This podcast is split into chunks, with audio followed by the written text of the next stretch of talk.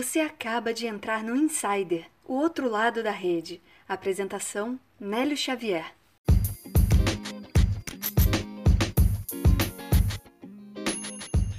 Chegamos! Eu não sei você, mas eu não tiraria esse fone do ouvido até o final do programa de hoje, porque a voz linkediana mais irreverente e interessada no seu desenvolvimento profissional acaba de chegar com histórias incríveis em formatos de posts direto do LinkedIn. É isso mesmo, o melhor da maior rede profissional do mundo agora pode ser ouvido.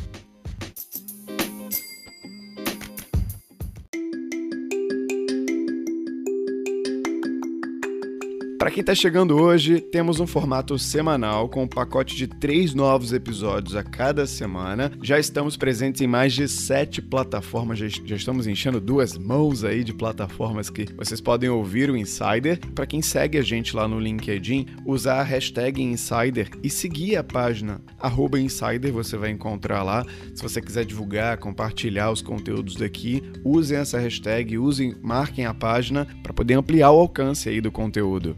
Quem quiser me encontrar nas redes sociais, Nélio Xavier, eu tô no Instagram, tô no LinkedIn, tô no Medium também. Se você estiver lá pelo LinkedIn, tá me ouvindo e ainda não faz parte da minha rede, pode me seguir ou então pede conexão, que eu vou começar a acompanhar o seu conteúdo e o conteúdo da sua rede. Se for pertinente para o desenvolvimento profissional de todo mundo, vai parar aqui no Insider com certeza. Hoje você vai ouvir conteúdos sobre inteligência artificial e o seu emprego cuidado. A visão da palhaça que pode mudar o seu mundo é uma história incrível e a verdadeira beleza de uma marca. Olha só. Só para lembrar que os posts estão linkados na descrição do episódio. Então, se você tiver mais interesse sobre a história que você ouviu, você pode clicar e ir direto lá para o LinkedIn, conhecer um pouco mais sobre a pessoa, acompanhar os outros conteúdos dela. Então, vamos à pauta.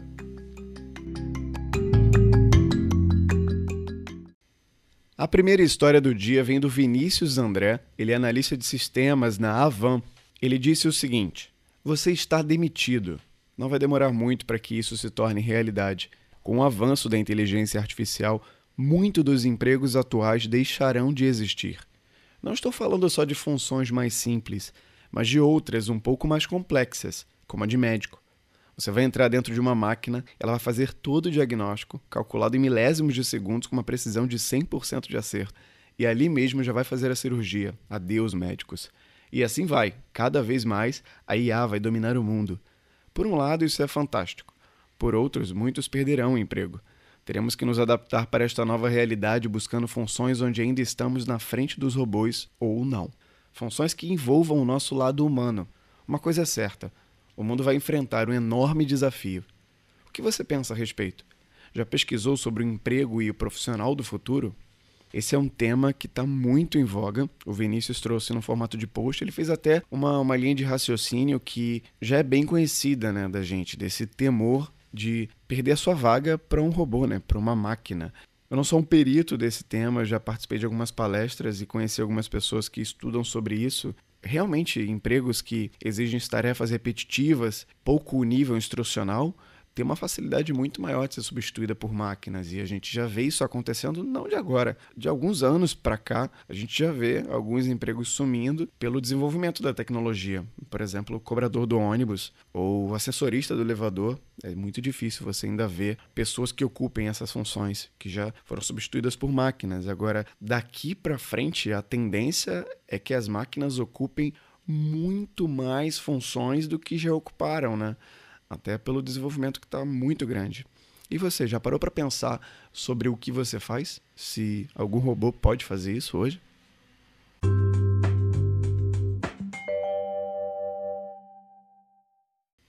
A Silvia Boni teve a sua história contada pelo perfil do Banco Safra, lá no LinkedIn. Ela é Senior Human Resources Analyst no Banco Safra. E eu vou contar a história dela agora para vocês. Em 1995, minha segunda filha foi diagnosticada com câncer no cérebro aos 8 anos. Começava então a jornada das internações, cirurgias, tratamentos, exames, consultas e acompanhamentos. Ao ficar com ela por longos períodos no hospital, tentei contar histórias para as crianças internadas para distraí-las, mas nunca conseguia terminar. Foi quando comecei a criar um novo enredo, com situações bem inusitadas, e as crianças riam muito. Achei que eu tinha jeito para a coisa. Passada a fase mais complicada do tratamento da minha filha, quis fazer parte dos Doutores da Alegria, mas eles exigiam atores profissionais. Até que um dia, numa reunião de voluntários da outra ONG, consegui o contato de um grupo de palhaços de hospital. Passei por entrevistas, seleção, treinamento e estágio. Estou há duas décadas nessa vida, colocando meu nariz vermelho, fazendo muita bagunça e falando muita bobagem pelos corredores e quartos. Coleciono histórias bonitas de vida e esperança. A cada visita, aprendo mais uma vez a subir a régua do que é realmente importante. Uma das grandes lições que aprendi foi de sempre aplicar o olhar enviesado do palhaço. Ao se deparar com a dificuldade, dê dois passos para trás e entorte a cabeça. Você verá tudo por outro ângulo, pode ter certeza. Que jornada da Silvia Boni, que bacana, né? Ela passou por uma experiência é, meio traumática com a filha, presenciou aquele ambiente e acabou se dedicando a fazer um pouco melhor a vida das crianças que passavam por aquele momento. Realmente faz todo sentido você ter um outro olhar depois que você passa por uma situação dessa e muito corajoso da parte dela se dedicar por todo esse tempo a essa ação que agrega muito para as crianças e, e acaba amadurecendo muito a visão dela sobre a vida, né? E também sobre negócios e você aprende a enxergar o outro lado por já ter passado por situações muito difíceis. A coisa de extrair o que de melhor há numa situação, por pior que ela seja, esse é um aprendizado muito grande que a Silvia traz pra gente.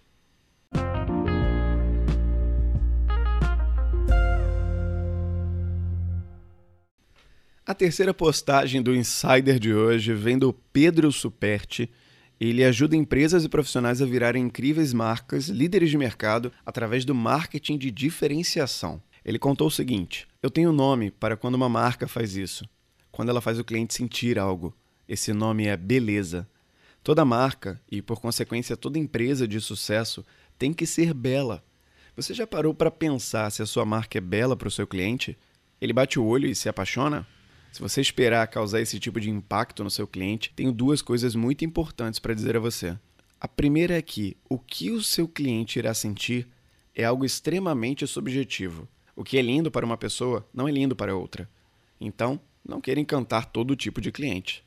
A segunda é que existe uma forma simples de descobrir como a sua empresa pode ser uma marca que causa sentimento nas pessoas. Assim, analise qual sentimento tem seu cliente quando tem um resultado positivo através do que você vende, seja produto ou serviço. Quando você carrega a sua comunicação com sentimento, ao invés de só querer fazer o cliente entender as funcionalidades e vantagens do seu produto, você está deixando de ser uma empresa para se tornar uma marca diferenciada.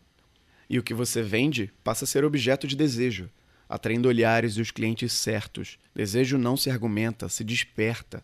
E com o desejo certo, seu cliente cruza meio mundo para encontrar você. O Pedro Superti acaba de dar uma aula de diferenciação através da percepção do cliente, né? As marcas hoje, elas precisam ir muito mais fundo do que aquele apelo superficial de mostrar as vantagens e os benefícios. É, é muito do que o Érico Rocha também diz no, nas masterclasses e no, nos conteúdos que ele divulga. Você precisa atrair, né? Estratégia de inbound, enfim. Você precisa fazer com que a pessoa que está acompanhando você queira o seu conteúdo e queira comprar. Aquilo tem que fazer parte da prioridade dela. Não adianta você meio que forçar. Lógico, existem estratégias de outbound, existem todo tipo de coisa para vender para gerar esse sentimento que o Pedro citou no post, tem que ser um interesse genuíno, não tem outro jeito.